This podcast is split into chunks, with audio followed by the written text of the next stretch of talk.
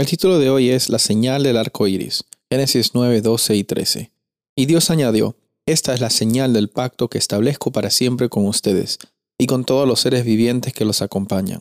He colocado mi arco iris en las nubes, el cual se servirá como señal en mi pacto con la tierra. El diluvio terminó y Dios cumplió con la promesa de cuidar de las personas que estaban viviendo en el arca. Quizás en el momento que estaba sucediendo el diluvio y quizás también Noé y sus familiares dentro del arca estaban pasando por momentos muy difíciles, momentos que eh, quizás ellos decían, ¿cuándo es que esto se va a acabar? Y es que es muy probable porque cuando pasamos por problemas muchas veces eh, pensamos que los problemas nunca se van a acabar en nuestras vidas. Pensamos de que no va a haber un final a las situaciones complicadas. Pero sabes, Dios es fiel. Y si Él permite que tú estés hoy día aquí, en este mundo, teniendo la vida que tienes, es porque Él tiene un propósito para ti.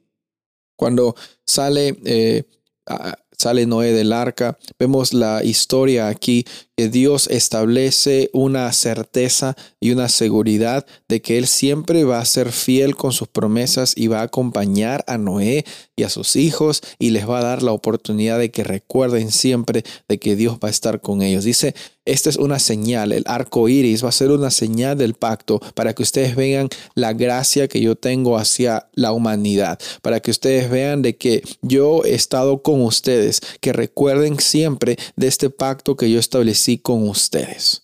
En el versículo 17 dice también que Dios concluyó y le dijo a Noé, este es el pacto que establezco con quienes, con todos los seres vivientes que hay en la tierra. Otra vez nos vamos al punto importante del pacto. El pacto no es un club especial de personas, sino el pacto es una, un, compromiso que Dios tiene con toda la humanidad. Si bien Él escoge a personas, no las escoge porque eran mejores, sino por la disposición y por la oportunidad que esas personas iban a tener de mostrar el amor de Dios y que otros se unan a ese pacto. Cuando Dios está guiando tu vida, Quizás van a, mover, van a venir momentos de diluvios, van a haber momentos en que sientas que te vas a ahogar, pero recuerda siempre la señal del arco iris. Dios es fiel, te trajo desde un comienzo y te va a acompañar hasta el final.